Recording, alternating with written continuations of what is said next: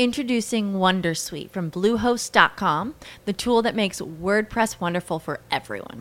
Website creation is hard, but now with Bluehost, you can answer a few simple questions about your business and goals, and the Wondersuite tools will automatically lay out your WordPress website or store in minutes. Seriously. From there, you can customize your design, pick your brand colors, and add blocks. No custom theme or coding required.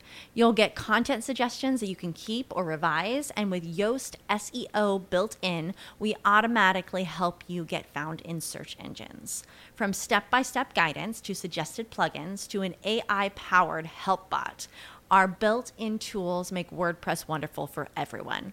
Maybe that's why Bluehost has been recommended by WordPress.org since 2005. Whether you're a beginner or a pro, you can join over 2 million Bluehost users. Go to bluehost.com slash Wondersuite. That's bluehost.com slash Wondersuite.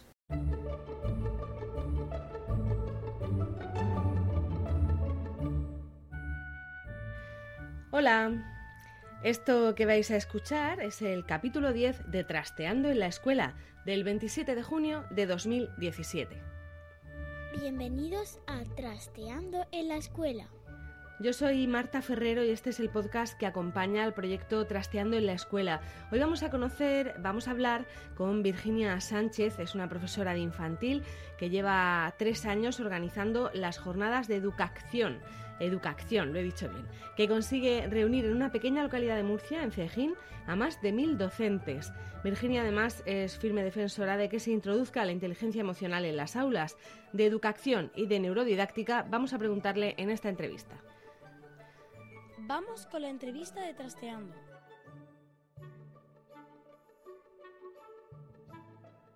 Vamos a hablar ahora de una iniciativa que nos parece muy interesante, se llama Educación y es un encuentro de, profesores, en fin, de gente, expertos en educación, interesados en hacer cosas distintas y, cosas atractivas. Y una de las personas que organiza todo este tinglado es Virginia Sánchez López, que es profesora, maestra infantil del Colegio de Archena José Alcolea. Virginia, buenos días. Hola, buenos días. Bueno, eh, esto de educación, eh, ¿cuánto tiempo lleva en marcha? Educación lleva ya, eh, bueno, en octubre serían ya tres años y bueno, pues son tres años de, de en principio organizar una jornada, ese es un poco el encuentro que comentabas, esa jornada sobre innovación educativa, pero que en realidad lo que lleva detrás es, es un sueño, es hacer realidad un sueño, un sueño en el que asociaciones de padres y madres, centros educativos y otros colectivos, como puede ser un profesor de teatro, una librería, incluso tenemos profesionales como una doctora en inteligencia emocional, pues queremos mm, favorecer el cambio del sistema educativo y, bueno, le damos el enfoque de la inteligencia emocional. Lo que queremos es un poco mostrar los recientes conocimientos científicos, las, las nuevas teorías, las ciencias sobre innovación educativa, a través de esta jornada multitudinaria que lleva, ya te digo, en octubre será la tercera edición. Hablas de multitudinaria, ¿cuántos, cuántos profesores eh, interesados se dieron cita el año pasado, por ejemplo? Asistieron 1.300, eh, mm, sobre todo docentes, pero también un número de padres y de madres muy elevado. Pero si me preguntas por las solicitudes, no sabría decirte, pero pueden mm, doblar o triplicar perfectamente el aforo que, que tuvimos en, en, en esta jornada. ¿1.300 personas? ¿1.300 personas? Allí en el, en el noroeste, en un, en un pueblo relativamente pequeño de la, de la región de Murcia, pues prácticamente invadiríais todo, ¿no? Sí, la verdad, se, se desarrollan en Cejín y bueno, pues el pueblo recibe a tanta gente con los brazos abiertos y con mucha expectación. para ello, pues hay que organizar lugares donde pasar el día. Es una jornada de un día, es un sábado de organizar pues el aparcamiento, donde comer y bueno, pues eh, también se, se ponen propaganda por, por las avenidas principales un poco para, para que el, el, pueblo se contagie de, ese movimiento.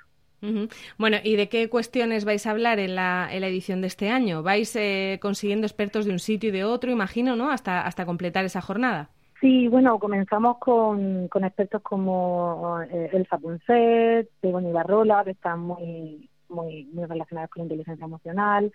El año pasado contamos con, también con profesionales como Palo de Local. Eh, y este año pues nos hemos centrado un poco en la neurociencia y lo que, la transformación que esto permite a, todo lo que es el campo educativo. Entonces lo que pretendemos son pues conectar los avances que hay respecto al funcionamiento del cerebro a los procesos naturales del aprendizaje. Y pues para ello pues vamos a contar con, con ponentes como Rafael Vizquerra, Ana, Ana Isabel Peinado, Salvador Martínez, José María Toro Alé, José Ramón Gamo, Lorenzo Hernández Payares. Aunque el enfoque es desde la neurociencia, siempre tocamos la fibra. Porque, como te decía, la inteligencia emocional es la que impregna y sustenta todo este proyecto y, es visible no solamente a través de las ponencias, sino a través del ambiente, de los grupos de teatro que participan, de ese recibimiento que se le da a los asistentes, y bueno, crea una nube muy chula durante toda la jornada. Eh, hablabas de, que la inteligencia emocional es la que lo sustenta todo, cuando en realidad en el sistema educativo quizá es del aspecto de la inteligencia del que menos se habla, ¿no? O, que menos aparece en el, en el currículum. No sé, eh, ¿cuál es tu percepción? Mm, años atrás hacía una cosa que tampoco se conocía. Es un, es un estudio que es relativamente nuevo y bueno, pues está poco a poco haciendo ese hueco en el sistema educativo, se va, se va integrando cada vez más. De hecho, eh, hay un programa que se llama el programa Arcoiris, que la región de Murcia se está desarrollando en, creo que son más de 40 o 50 centros educativos, es un programa sobre inteligencia emocional, que se trabaja desde, imagínate, desde infantil hasta secundaria. Y es una cosa que ya se va viendo. Cuesta porque no estamos educados en esa, en esa parte tan importante de nuestro crecimiento personal e íntimamente relacionado con el aprendizaje, pero ya se está haciendo hueco y los resultados eh, son muy favorables. En, lo que es las emociones y tratar las emociones en el aula, yo creo que a lo mejor en, tu parcela, en infantil, sí que los profesores están más, preocupados ¿no? en, hacer una adaptación eh, para que el niño entre en el colegio sin problemas. En, fin, se preocupan un poco más en infantil de las emociones. Pero eso de seguir tratándolo hasta secundaria es más complicado, ¿no? Sí, puede sonar un poco discordante, pero es cierto que se está haciendo y las evidencias son las que un poco nos sirven para, para darle esperanza a esa educación, esa, esa otra forma de enseñar que sí que es posible y simplemente eh, se hace adaptándolo. Uno de los profesionales que es Fernando Ripoll es un profesor de teatro que te enseña perfectamente cómo trabajar las emociones con todos los chavales y chavalas del instituto y, y es muy chulo porque son dinámicas eh, adaptadas a su edad. ¿Y tú crees que se solucionarían muchos muchos problemas, eh, no sé, de tolerancia a la frustración, de acoso, todos esos problemas que vemos a veces en los en los adolescentes, si, si se preocuparan un poquito más de, esta faceta de la educación? Pues la respuesta es un poco evidente. sí, Claro que sí, claro que sí. Es, es como una, una forma de prevenir, es una forma de prevenir. Por eso es importante que se, que se empiece a trabajar desde la infancia y que esto vaya creciendo. Todas esas cosas se solucionarían, por lo menos se reduciría el impacto, porque trabajar en inteligencia emocional es trabajarse a sí mismo para luego poder vivir en sociedad. y, y, y, está impregnado de un respeto, un respeto que desemboca en, en, eh, ser compañero, en, en, participar, en colaborar y sobre todo tener en cuenta que, que nuestros actos pueden tienen consecuencias en las demás. En cuanto a la, a la neurociencia, eh, en el anterior episodio hablábamos con, con, Chema Lázaro, que nos contaba un poco lo que era la neurodidáctica. Eh, ¿La neurociencia mm, es una moda o es algo que de verdad va, va a permitir cambiar la, la educación? ¿Qué crees? Pues mi opinión, que es una opinión personal, y, la, y bueno, no sé si subjetiva porque es una opinión, mm. pero la neurociencia es una, es una ciencia que se está viendo campo, entonces cuando algo aparece nuevo se le suele poner la etiqueta de, que es una moda. Para saber si es algo pasajero o no hay que irse a la evidencia científica y a los resultados. Y los resultados nos dicen que sí, que hay cosas que tener en cuenta, que además los, los nuevos avances en, en todo lo que tiene que ver con el funcionamiento del cerebro nos están dando resultados y evidencias, con lo cual si quieres ser profesional te tienes que apoyar en la ciencia, te tienes que apoyar, apoyar en la evidencia científica y la evidencia científica apoya este tipo de este tipo de, prácticas de neurodidáctica. como dice el profesor Mora, mm, se aprende lo que emociona o lo que emociona se aprende y eso está ya evidenciado científicamente. Eh, lo que dicen los, los neurólogos y, los expertos en, en, el cerebro, en el funcionamiento del cerebro, es que ellos pueden indicarle a los pedagogos cómo funciona el cerebro, pero que no pueden daros pautas de, de cómo aprovechar eso en educación. Ahí tienen que estar eh, los educadores eh, viendo cómo se aprovecha eso, ¿no? Cómo se aprovecha ese conocimiento nuevo. Claro, lo bueno sería la participación, el trabajar de forma conjunta, porque ellos van a dar soporte científico, evidencia, su estudio de campo, de campo y los, los pedagogos, los maestros, eh, lo llevamos al aula y vemos la aplicación y vemos el cómo hacerlo. Y creo que un trabajo conjunto sería idóneo para darle forma y darle realidad a la práctica que, que la nueva educación se merece. Y, de, y, de, lo que has aprendido hasta ahora, entre las jornadas que llevas organizando y lo que aprendes en el aula, eh, ¿qué cosas crees que, que, se pueden aplicar en el aula y que pueden, y que pueden cambiar la forma en la que aprenden los, los niños? ¿Qué, ¿Qué, prácticas sueles utilizar? Pues yo soy maestra infantil y bueno, las prácticas, realmente los aprendizajes no sabría categorizar, pero lo que creo que sustenta mi práctica como docente es la interacción de la inteligencia emocional el saber cómo eh, enseñar a los niños la inteligencia emocional, porque no es algo que venga de serie, es algo que se tiene que aprender. Y para eso es muy importante formarse. Si tú en un primer momento no te formas, no adquieres esa destreza, es muy difícil que lo pongas en práctica. Entonces, para mí ahora mismo lo, lo que más satisfacción me produce, porque además lo ven los niños, es la integración de la inteligencia emocional. ¿Y cómo lo, cómo lo aplicas? Eh, has hablado antes, por ejemplo, de teatro. ¿Son ese tipo de técnicas las que se pueden emplear? Sí, pues mira, mm, hay una, una de las profesionales que es Ana Isabel Peinado, doctora en inteligencia emocional, y ella fue una de las personas con las que me he formado. Ella plantea un, como una secuencia en la que los niños primero tienen que reconocer las emociones en sí mismos y en los demás. Además hay que aprender a aceptarlas, a no rechazarlas, aunque sean emociones desagradables, como puede ser la tristeza, la rabia, es decir, sacar el aprendizaje de todas ellas. Y también una cosa que es muy importante y que socialmente no entendemos mucho todavía es el auto, autoconocerse y autovalorarse. Que los climas de autoestima son los que suelen estar detrás de, de las conductas disruptivas con, con los demás.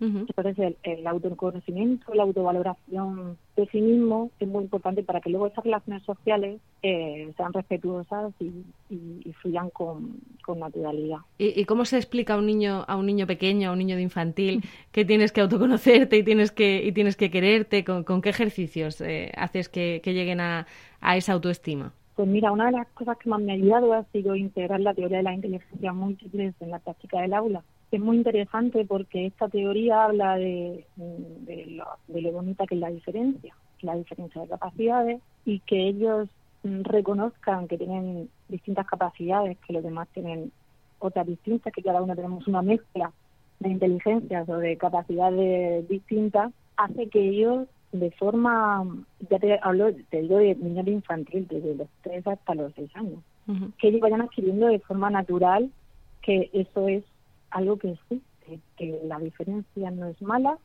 sino que es algo que nos hace especial. Bueno, eh, Virginia, eh, antes de terminar, me gustaría que recordáramos cómo puede uno apuntarse a esas jornadas de, de, octubre, porque es una cosa que hay que ir viendo con tiempo, ¿no? Si, si la demanda es tan alta, hay que ir apuntándose ya. ¿Dónde, dónde hay una página web o, dónde puede uno informarse? Se puede consultar en el blog de, de, de nuestra jornada, que se llama eh, Educación del noroeste murciano, tanto en Facebook, Twitter o en este blog se puede consultar el plazo y se manda un correo, se hace la solicitud de plazas y en base a la previsión pues se irán confirmando cada una de, de las plazas que se puedan dar a cada institución que la solicite. ¿Qué, qué sábado de octubre es la jornada? Es el 22 de octubre, sábado 22. Hay tiempo. Durante todo el día. Muy bien, hay que buscar hotel, hay que buscar, en fin, hay que, hay que movilizarse para, para acercarse a, Educación este año. Pues eh, Virginia, muchísimas gracias por, por contarnos todo esto y, en fin, que, que, os salga todo muy bien. De aquí a octubre ya seguro que tenemos tiempo de, de hablar de nuevo y de ver cómo está yendo todo y, y, de saludar incluso a los expertos que pasen por allí el, el día 22. Muchas gracias, Virginia. Muchas gracias a vosotros.